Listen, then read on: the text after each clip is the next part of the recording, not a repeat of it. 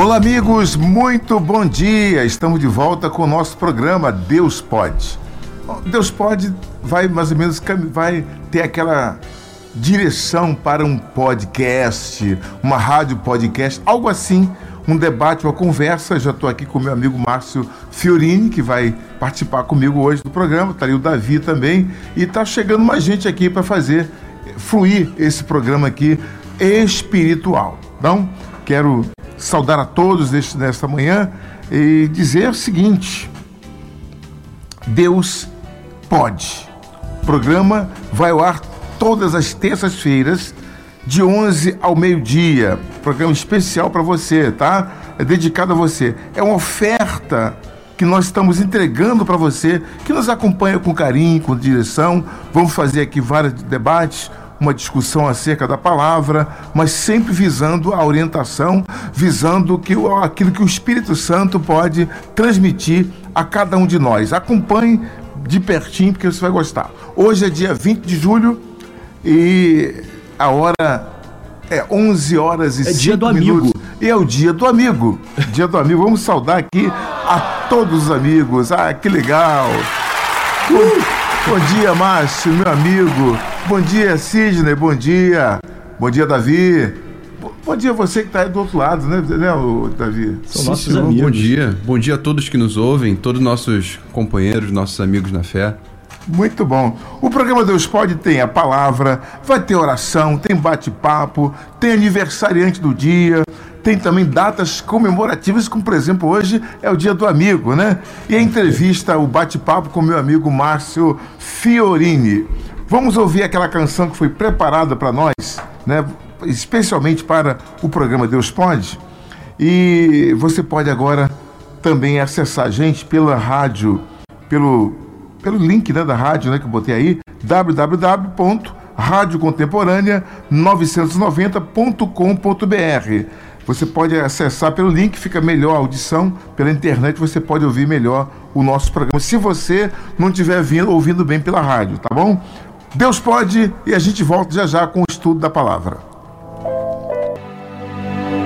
Eu quero pedir nesse momento ao Espírito Santo que nos oriente, nos dê sabedoria para que possamos, ao ler a palavra, Senhor, o Senhor venha nos inspirar, a mim, o Márcio, a todos que participaram, Davi, todos, sejamos atentos àquilo que o Senhor quer revelar para cada um de nós. Nós entregamos esta missão ao Senhor. Pedimos a tua bênção, estamos à disposição para servir, para evangelizar, para levar a tua palavra àqueles que necessitam.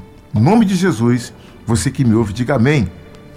Amém. Semana, amém. Semana passada nós falamos do capítulo 6, hoje é o capítulo 6, e dividimos em duas partes, Márcio. Foi, ficou a parte primeira, né? Que era, nós falamos do Jesus em Nazaré, e a incredulidade dos seus irmãos, dos seus contemporâneos ali, quando ele, ele começa a pregar lá em Nazaré, já que ele viveu a parte da vida dele, da sua infância toda ali em Nazaré, ele encontra ali uma grande dificuldade. Falamos também da missão dos doze apóstolos, que ele dá a partir dali, diz Nazaré, foi lá em Nazaré que ele reuniu os doze e deu a missão. E falamos também da morte de João Batista, né, quando ele é, é degolado por, é, por Herodes, né, porque a sua a cunhada ficou enciumado, ele tinha realmente é, casado com uma mulher, com, com, com uma, uma e também queria a irmã. E João Batista dizia: não, isso não pode, isso não é de Deus, está errado. Então, falamos desses três pontos, mas só para você ter ideia e fazer também o seu comentário sobre esses três assuntos. Eu sei que você é bom nisso. Não, eu, eu costumo dizer que lugar de profeta não é no palácio. Lugar de profeta ou é no, na cisterna ou é com a cabeça degolada, né? O profeta não tem que se preocupar com a opinião dos outros profeta só tem uma mensagem, tem que dar essa mensagem. João Batista foi um profeta, uhum. trouxe uma mensagem de confronto e muitas vezes o seu confronto, se você tiver certeza do que você é chamado para fazer, você não vai ser bem visto. É, a verdade ela pode ser dita de várias formas, né, bispo? A gente pode simplesmente ter uma mensagem amorosa, carinhosa e falar a verdade de uma maneira mais sutil, uhum. mas a verdade é sempre verdade. Seja lá a forma que você usar para falar dela, você vai incomodar. se for incomodar. confrontar, se for confrontar a outra pessoa. João Batista foi fruto, morreu fruto disso. Uhum. Quando ele confronta o adultério, quando ele confronta o erro, ele é levado numa bandeja e a cabeça dele ficou a prêmio. É isso que acontece com aqueles que se posicionam. Posicionamento é muito difícil. Uhum. É por isso que tem muita gente no muro. É, porque, é por isso que tem muita gente morno. É verdade. Porque se você tem que realmente se posicionar, ou você vai ser frio, ou você vai ser quente. Nós temos falado muito ultimamente na Igreja Universal sobre a mente de Cristo. Quer dizer, o cristão, aquele que de fato realmente se é, é se considera um cristão, tem que ter a mente de Jesus. Ele tem que pensar como Jesus pensou, agir como Jesus, agiu e age, né? E ter os, o comportamento de um cristão é de fato confrontar a si mesmo e confrontar a sociedade que anda no caminho contrário. Você falou de confronto e todo aquele que de fato quer servir a Deus, quer servir ao Senhor Jesus e preza pela sua salvação, deve então é, confrontar aquilo que realmente vai contra a palavra. Exatamente. Bicho, porque... E uma coisa, Márcio, também. É, cara, mas vocês. Assim, hoje em dia a gente vive numa era muito tecnológica, né? Uhum. Então, as pessoas. Percebo que cada dia mais, né? Tem se polarizado muito, né? E tem um apontado dedos pro outro. Vocês acham que isso é, é, ser como João Batista e nós devemos apontar os erros mesmo? Como que a gente tem que interagir quanto a isso? Porque às vezes as pessoas elas acabam atacando umas às outras, né, e deixando de demonstrar o, o, amor de Deus porque ah, eu tenho que me posicionar. Então eu tenho que falar do, do eu tenho que falar de A, eu tenho que falar de B. Como que vocês veem isso? Márcio, por favor. Então, o chamado de profeta não é para todos. A Bíblia fala dos cinco ministérios. Então, nem todos são profetas. Uns são profetas, diz a Bíblia, outros pastores, outros sacerdotes, outros são é, mestres, outros são evangelistas. E o profeta, ele tem esse chamado, não adianta. Então, você pode ser um, um, pastor que não haja da maneira que um profeta do confronto, mas o profeta sempre virá com o confronto. Outra coisa, existem várias verdades? Não só existe uma. Uma verdade. Então, ah, existe três verdades. A sua, a minha, a verdade. E, e aquela que a gente não conhece. Não. Sobre a verdade, sobre a Bíblia, sobre os nossos princípios, sobre aquilo do qual é a vontade de Deus para o ser humano, só existe uma verdade. Então, toda vez que a gente falar dessa verdade e a gente for contra uma cultu a cultura, porque a Bíblia é contra a cultura. É, ela é contra qualquer outra cultura que não seja imersa na sua verdade. Então a gente tem que, de fato, é, falar a verdade, mesmo que a verdade doa. A verdade é Jesus, a verdade é Cristo. Ele disse: Eu sou o caminho, eu sou a verdade. Então a verdade está exatamente expressa na palavra e na fala do próprio Senhor Jesus. Então, quando a pessoa nega é, é esse tipo de, de, no seu comportamento aquilo que a palavra aponta, aquele ensinamento que Jesus ensina, por exemplo, Vou dar um exemplo aqui muito simples. É, ele falou o seguinte: olha, você deve é, apenas cumprir dois mandamentos. Se cumprir dois mandamentos, está tudo bem, você está salvo. Primeiro mandamento: amar a Deus sobre todas, todas as, as coisas. coisas. E amar o próximo como a ti mesmo. Então, quando alguém se nega a amar o seu próximo, ela está contra, está contra essa verdade absoluta. Isso é um axioma da fé, é um axioma de Cristo. Sem isso, você não pode santificar-se e sem santidade não podemos ver a Deus. Então é importante a gente pensar nisso, porque nós temos um inimigo em comum, um inimigo do cristão chama-se Satanás, chama-se Lúcifer. Lá, lá em Efésios capítulo 6, 10, assim, olha, a nossa luta não é contra carne e sangue.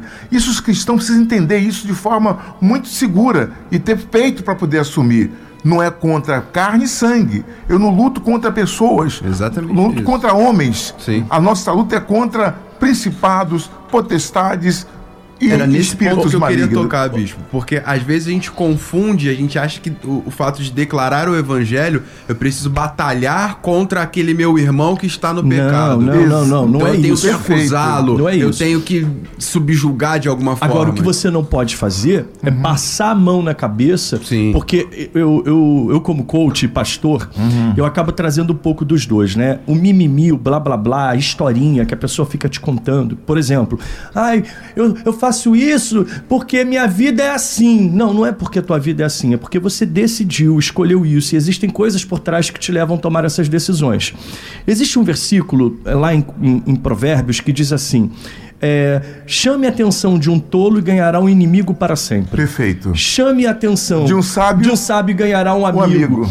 Então, é, na verdade, bispo, tem um outro pressuposto da neurociência que diz o seguinte: a comuni- o, o- o resultado da comunicação é de importância, interesse e é, é- é a responsabilidade do comunicador.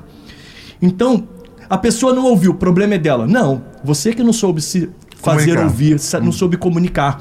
Então, esse pressuposto ele é muito importante. Você pode confrontar em amor, você pode confrontar com carinho, com verdade, com atenção, sem se é, prostituir da verdade. Você pode ser verdadeiro e levar essa mensagem com amor. Então, quando você tem sabedoria, você vai levar essa verdade para a pessoa de uma maneira que ela entenda. Outra coisa é pérola aos porcos, que é a mesma coisa do tolo lá de Provérbios. Jesus vai falar de pérola e Provérbios vai falar a mesma coisa, falando de você falar algo para o tolo. Tem pessoas que não estão preparadas ainda. Perfeito. E aí, antes de você confrontar, não é chegar logo falando, você tá errado. Che- Você chegue, vire amigo, se aproxime. Torne-se Mostre. torne-se confiável para que essa pessoa queira ouvir você. Perfeito. Nela, tem pessoas que não querem ouvir qualquer um. Querem ouvir aquela pessoa que tem autoridade sobre ela. E a amizade traz autoridade. Muito legal, muito legal. Vamos seguir então hoje o capítulo 6, a partir do versículo 30.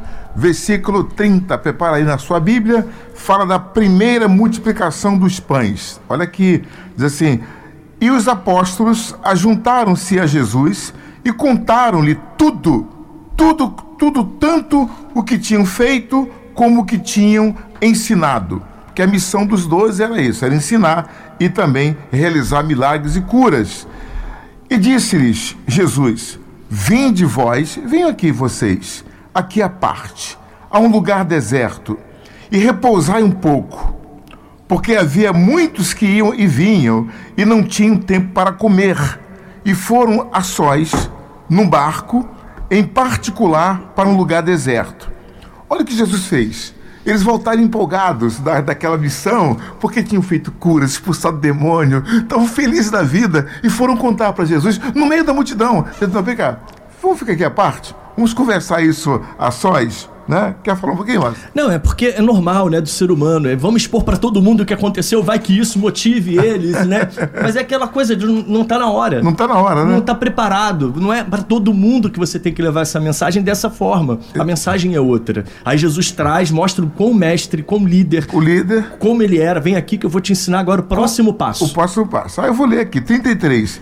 E a multidão viu, viu-os à parte.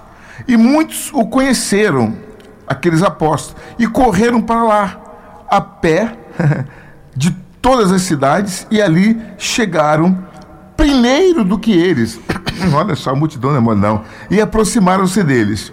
E Jesus, saindo, viu uma grande multidão multidão e teve compaixão deles, porque eram como ovelhas Uau. que não têm pastor, e começou a ensinar-lhes muitas coisas. E como o dia fosse já muito adiantado, os seus discípulos se aproximaram a dele e lhe disseram: O lugar é deserto, mestre, e o dia está já muito adiantado. Despede eles para que não para algum para que possam ir às aldeias circunvizinhas e comprem pão para se alimentar, porque não têm de que comer.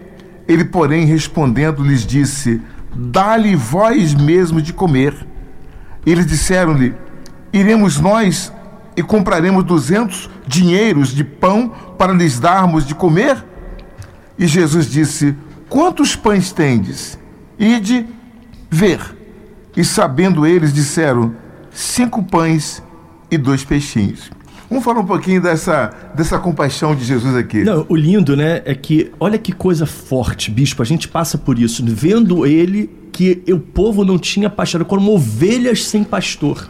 Pessoas perdidas. Perdidas. Então, ao ver as pessoas perdidas, ele para o que ele está fazendo, ele muda o roteiro e vai lá e se doa para aquelas pessoas. Percebeu que ele mudou o roteiro? Mudou. Ele ia ficar sós com os discípulos para ensinar, para conversar. Espera um pouquinho que tem gente que precisa mais. Exato.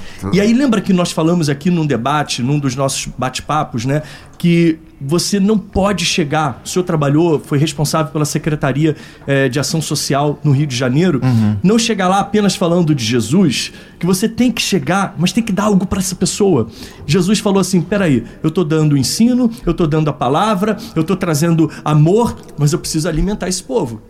Não vem com esse negócio de falar do evangelho uma igreja que não faz nada pelo social, um povo que não faz nada para poder alimentar também a carne.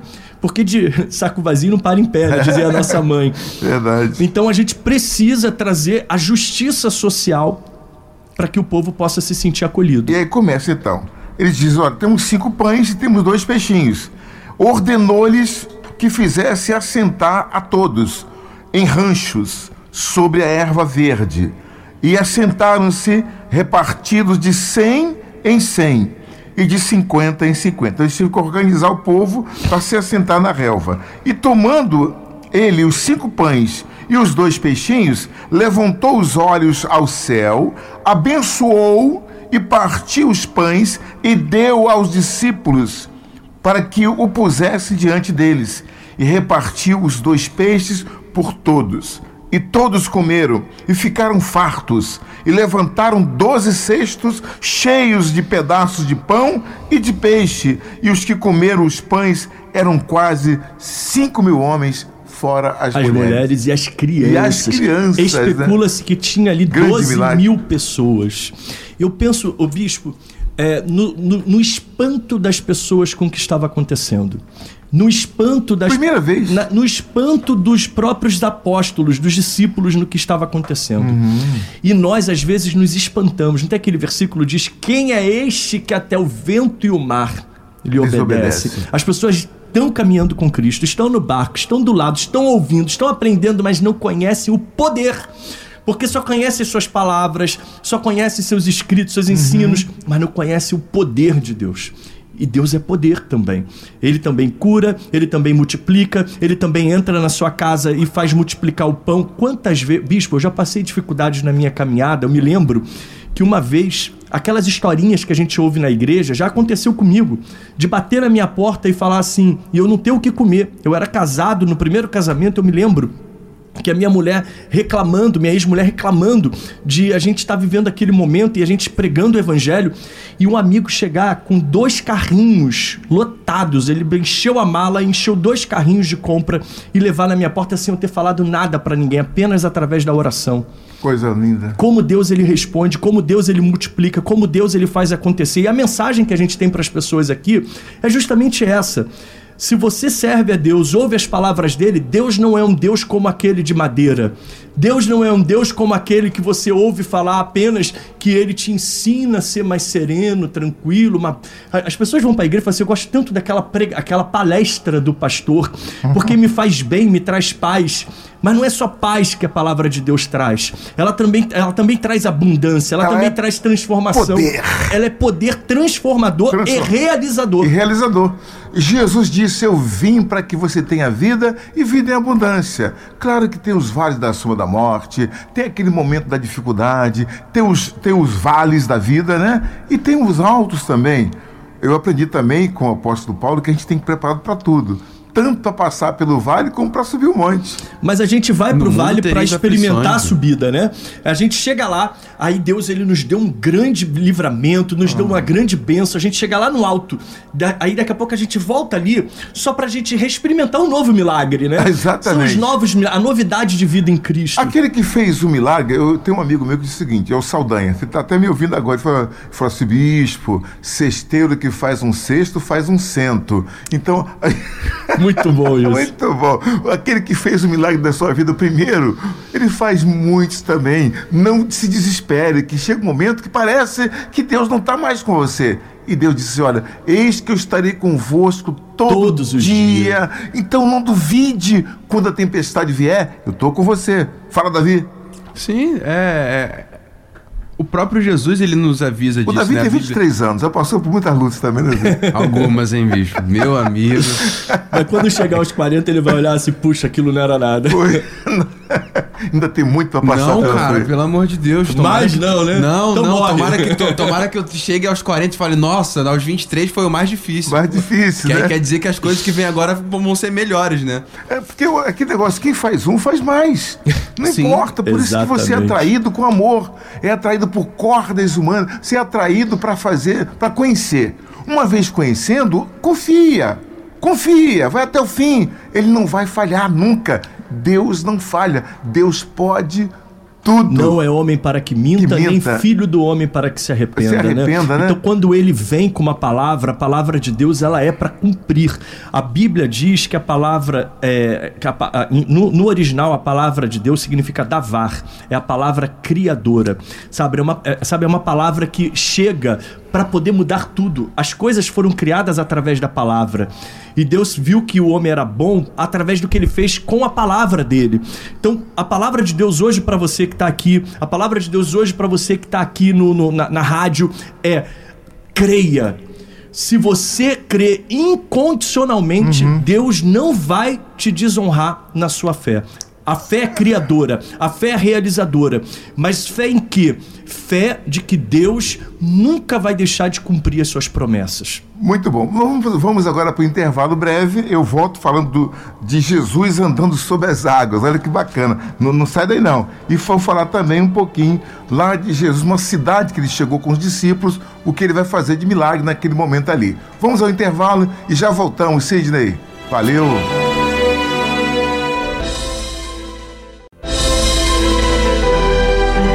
Voltamos a apresentar o programa Deus Pode. Comunicando, Bispo João Mendes de Jesus.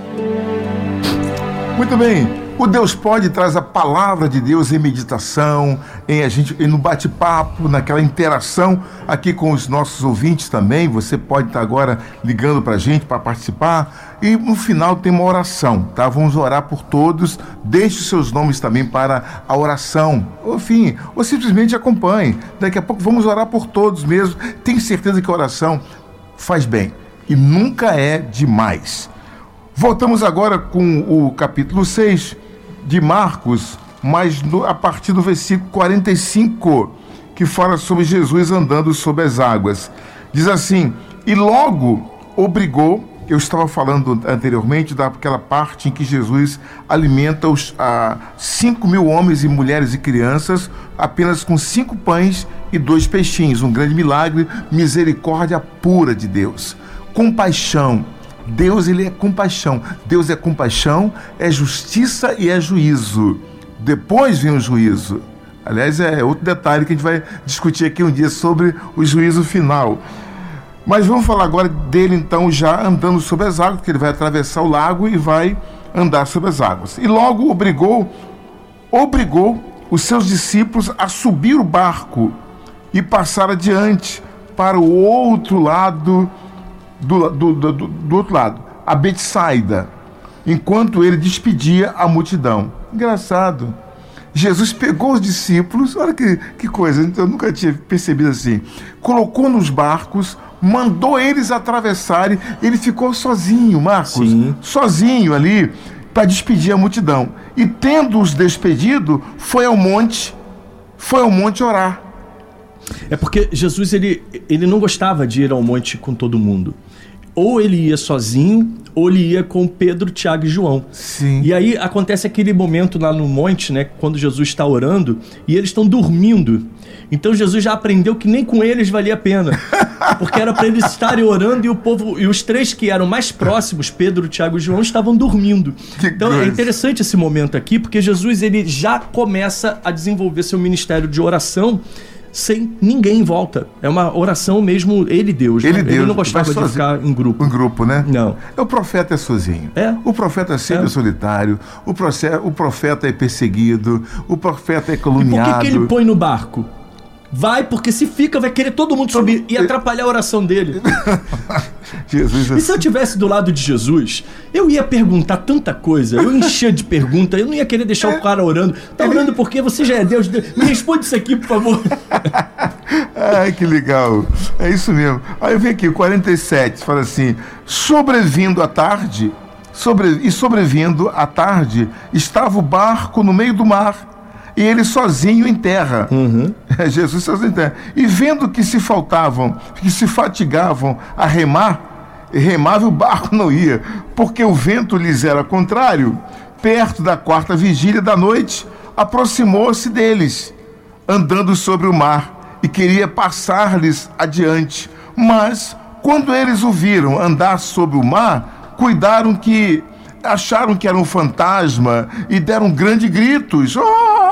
E tal, porque todos o viam e, e perturbaram, perturbaram-se, mas logo falou, falou com eles e disse: Homens, tem de bom ânimo, tem de bom ânimo, sou eu, não tem mais, eu sou, eu não sou um fantasma não. E subiu para o barco para estar com eles, e o vento se aquietou.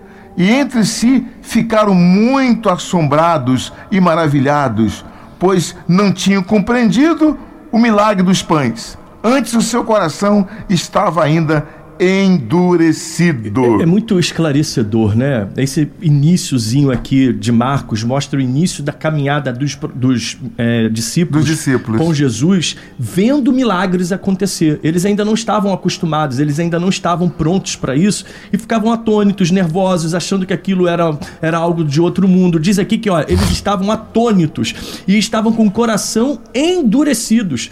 Porque eles estavam em dúvida ainda. Será que aquele homem realmente é um homem de Deus em ter feito aquele milagre foi aquilo? acontecer? Será que esse cara é algum mago, é algum mágico, é alguma coisa ilusionista ou algum enviado de Satanás? Eles ainda estavam endurecidos. E é interessante que, olha, o barco começa a ficar revolto, a situação. Jesus vem sobre o mar. Outro. Outro milagre, Milagre. acontecendo. Acalma Terceiro tudo. milagre. Entra no barco e traz o milagre. Traz a paz. Ou seja, muitas vezes, bispo, nós não vamos entender que é Jesus vindo. Uhum. Muitas vezes nós não vamos enxergar que é a provisão, que é a, a, a forma de Deus se manifestar. Mas quando vier a paz que vem, a serenidade que vem, a tempestade que cessa, é aí que a gente vai A entender. tribulação é para isso. É para você entender, é para você começar a perceber como Jesus se faz presente na nossa vida. É quando tudo que parece vai dar errado. Agora, um detalhe, você falou uma coisa aqui que eu quero se ressaltar.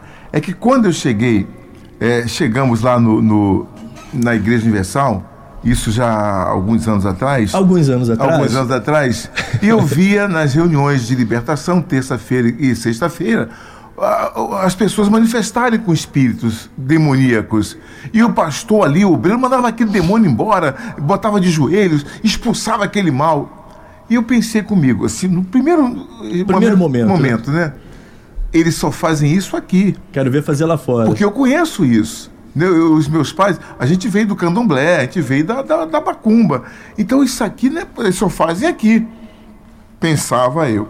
Não foi, não demorou muito, eu voltei ao pastor para conversar um assunto que eu tinha, que eu era noivo, eu, tinha, eu era noivo e ia me casar, e a minha noiva não queria saber da igreja. Eu passei a frequentar e ela disse: Não, não quero, eu não vou estar com você, não gostei daquele lugar, aquele ali é uma palhaçada.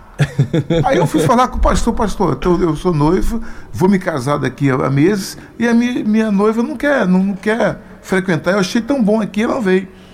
Aí eu fui no escritório do pastor, lá conversar com ele.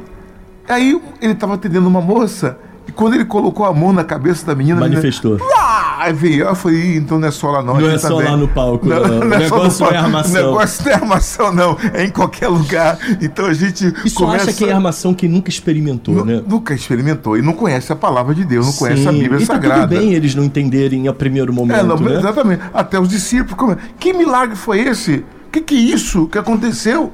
Ele alimentou 5 mil pessoas de uma vez, que é uma coisa que não dá, não dá para entrar na cabeça de alguém que nunca viu tal fato. O que aconteceu diante da. da, da... Não tinha supermercado para ir comprar na hora, né, bicho? Não tinha mercado para comprar. Mercado 24 horas. É, era do, não, me dá ó, 200 dinheiros, dá para comprar comida. Não é nada disso, ele vai fazer a multiplicação dos É com o que tem. É o que tem. Deus o ele que... te multiplica com o que você uhum. tem nas mãos. Tem pessoas que estão assim: quando eu tiver isso, quando eu tiver aquilo, aí eu começo. Quando eu tiver a melhor câmera, eu gravo. Quando eu tiver o melhor estúdio, eu faço podcast. Quando. Não. Deus quer te usar com o que você tem nas mãos. E ele tá é, te é dando. assim, seu... Davi, fala aí, Davi. Você. É Deus quer usar o que tem na mão? Olha aí, a boa desculpa do bispo. Porque já tive, tivemos uma DR sobre uma discussão sobre a DR, não. Já estão em DR, uma bispo. DR, Vocês não. Tava eu, ele e o Alessandro conversando um dia sobre isso, né?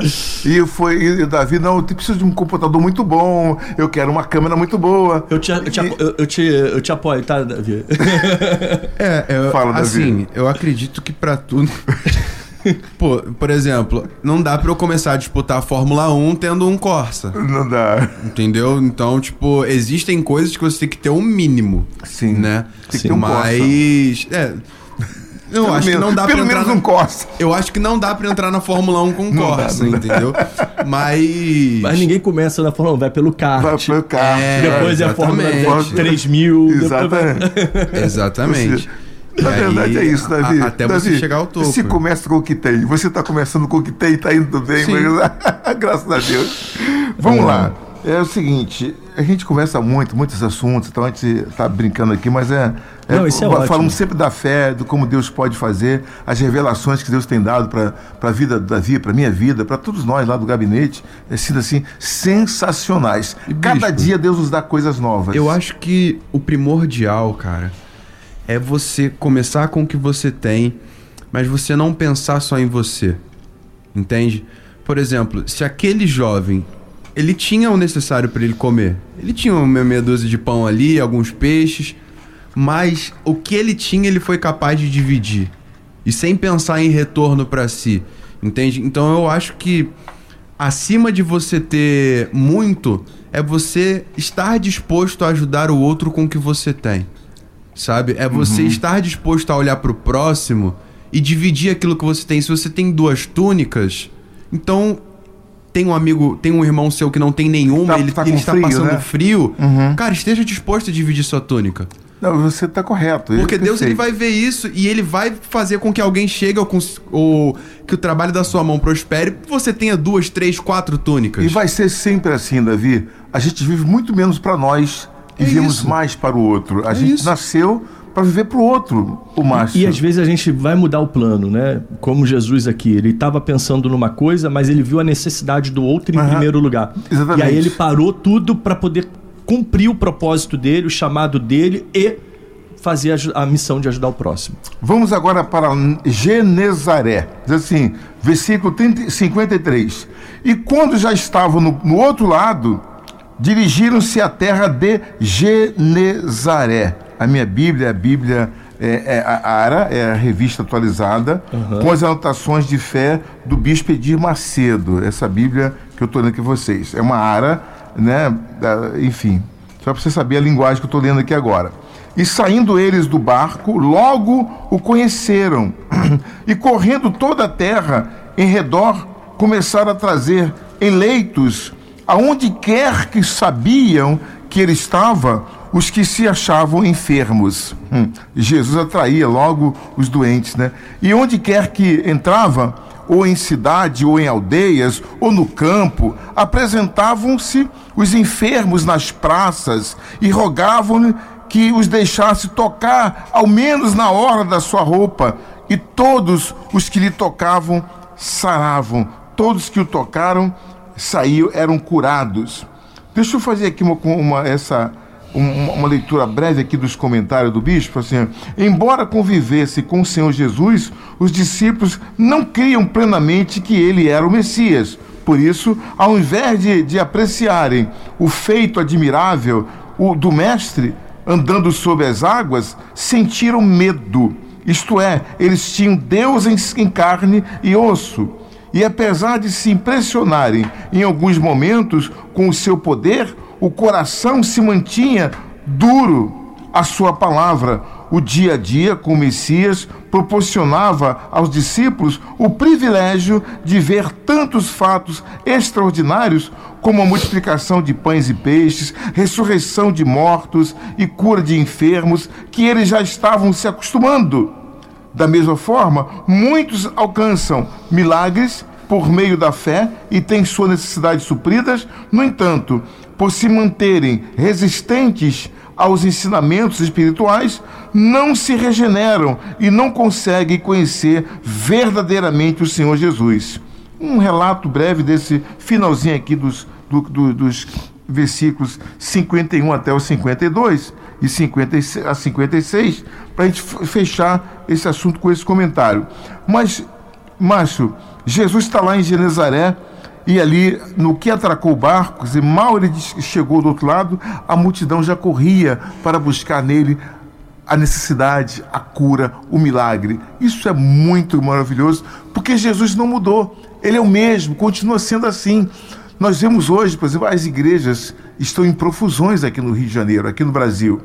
O evangelho tem sido pregado por muitos é, evangelistas, pastores, denominações um avivamento aconteceu há 40 anos atrás e isso tem se prolongado por todo o Brasil. Eu acho maravilhoso. Eu vou, eu visito N igrejas, né? Eu, como parlamentar, eu sou, eu tenho essa, essa responsabilidade de representar também o povo de Deus, o povo evangélico de modo geral e o povo da cidade do Rio de Janeiro. E por isso visito muitas igrejas, muitos. Eu vejo o esforço de cada, de cada pastor, de cada missionário em trabalhar e às vezes até faço alguns aconselhamentos com relação ao trabalho da intensividade do trabalho evangelístico.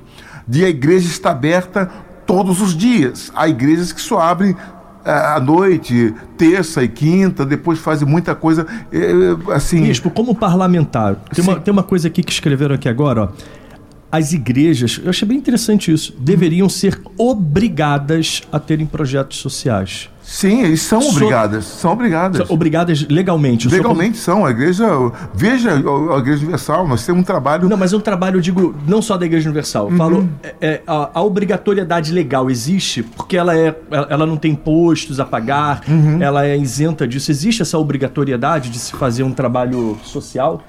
Por lei? Constitucionalmente, é, não tem lá na, na Constituição.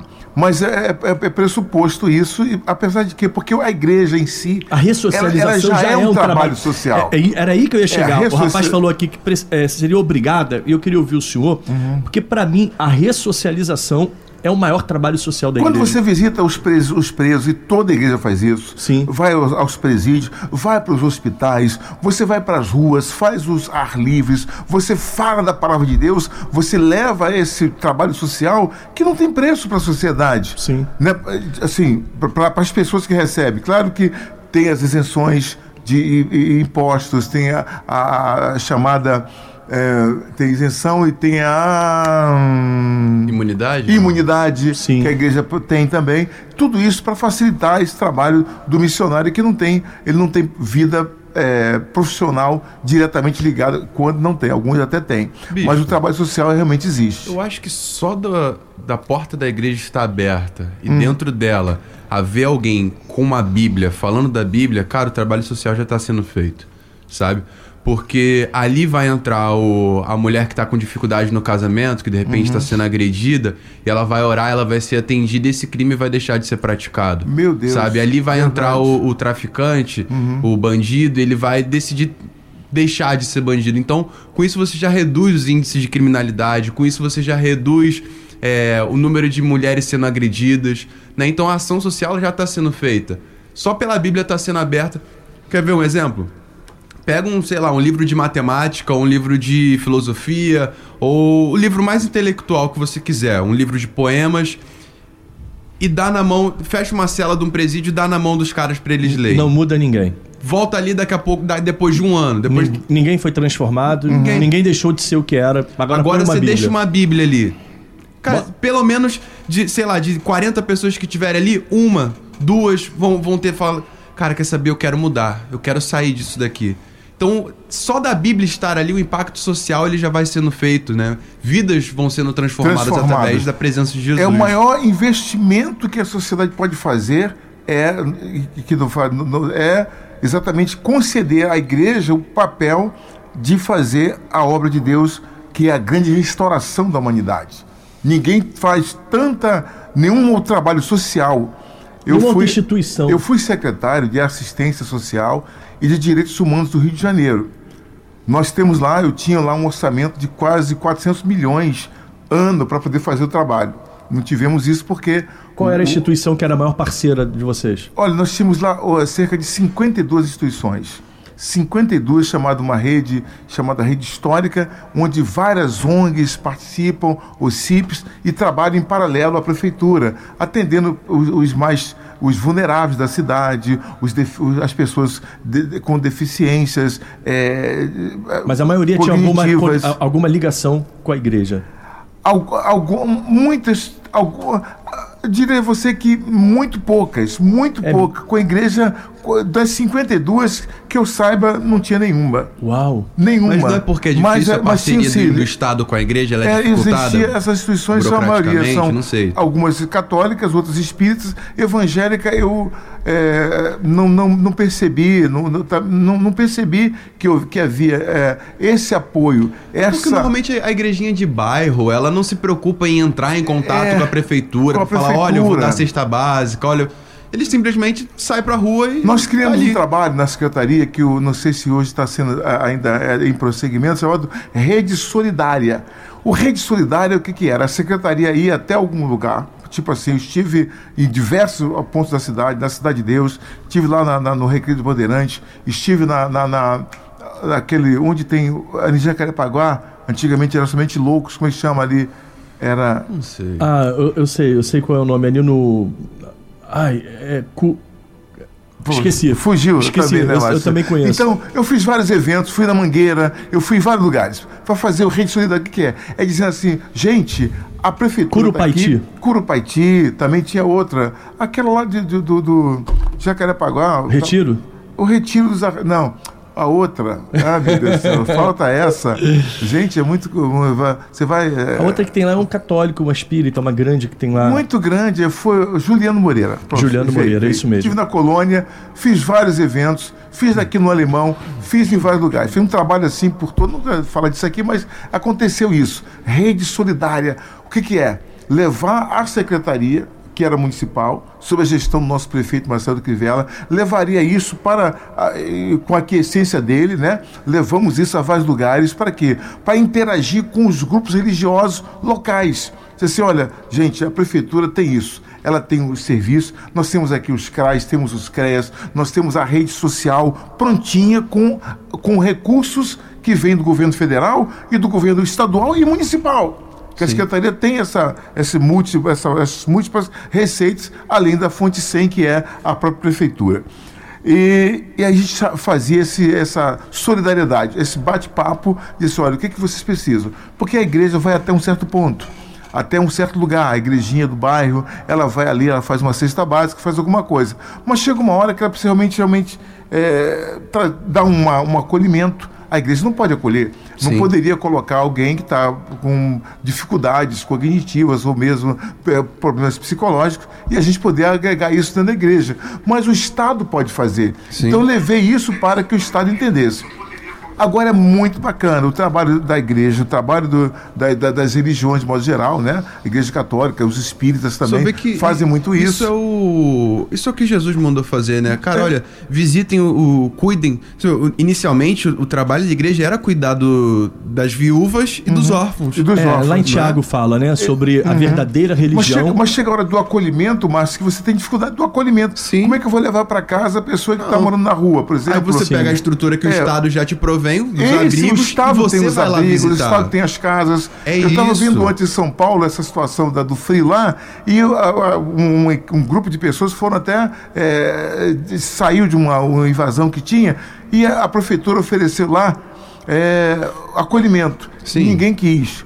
Porque o acolhimento da, da, da, do, do, Estado, ele tem regra, tem um regramento, sim, sim, ele sim. tem horas, ele tem, ele tem todo um regramento de protocolos que a pessoa não quer cumprir. O morador em situação de rua, por exemplo, ele não quer ir para um abrigo para acordar às seis da manhã, escovar o dente, tomar um banho, fazer um, um café da manhã e depois ver um pouco de televisão ou não, ou entrar numa atividade. Ele quer ter liberdade, ele quer acordar e ficar na rua muitas vezes. Raros são os que querem. E aqueles que aceitaram o nosso acolhimento, na época eu, eu fazia com muito prazer fazer. Bispo, hora da oração. Chegamos no final, vamos orar, vamos falar com Deus agora. Acabou desse jeito. É desse jeito mesmo que o Glória Deus... a Deus, foi lindo. Glória a Deus, foi lindo, né? Lindo, lindo. Então, só fico preocupado. E os doentes? Acredite, Jesus pode curar você. Deus pode. Vamos falar com Deus. A oração é o elo que nos une a Deus. Através dela, nos libertamos das cadeias que nos aprisionam da morte que nos persegue e encontramos a verdadeira razão de viver. É momento de oração. Vamos falar com Deus.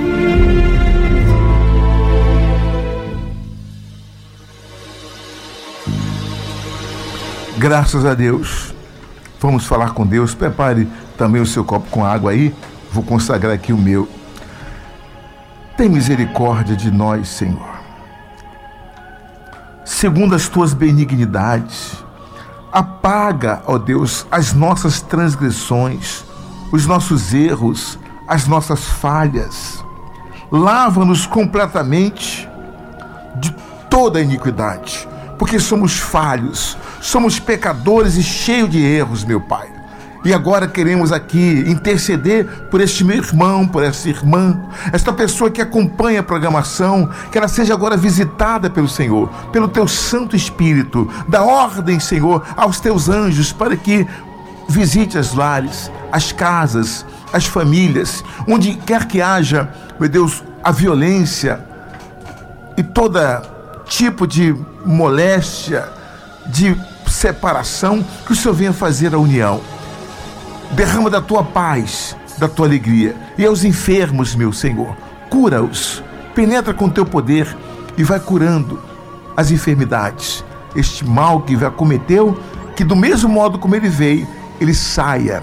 Diga para Deus, Senhor, tira de mim esse mal e seja abençoado em nome de Jesus. Na tua presença ainda estamos, meu Pai.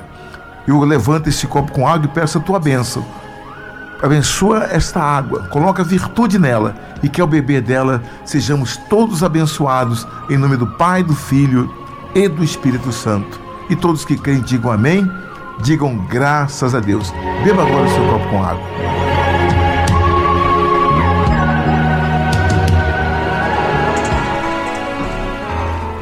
Graças a Deus. Márcio, obrigado, tá, Márcio? Que Deus te abençoe. É uma alegria estar aqui toda semana e podendo compartilhar com vocês do amor de Deus. Alegria Porque toda Deus nossa.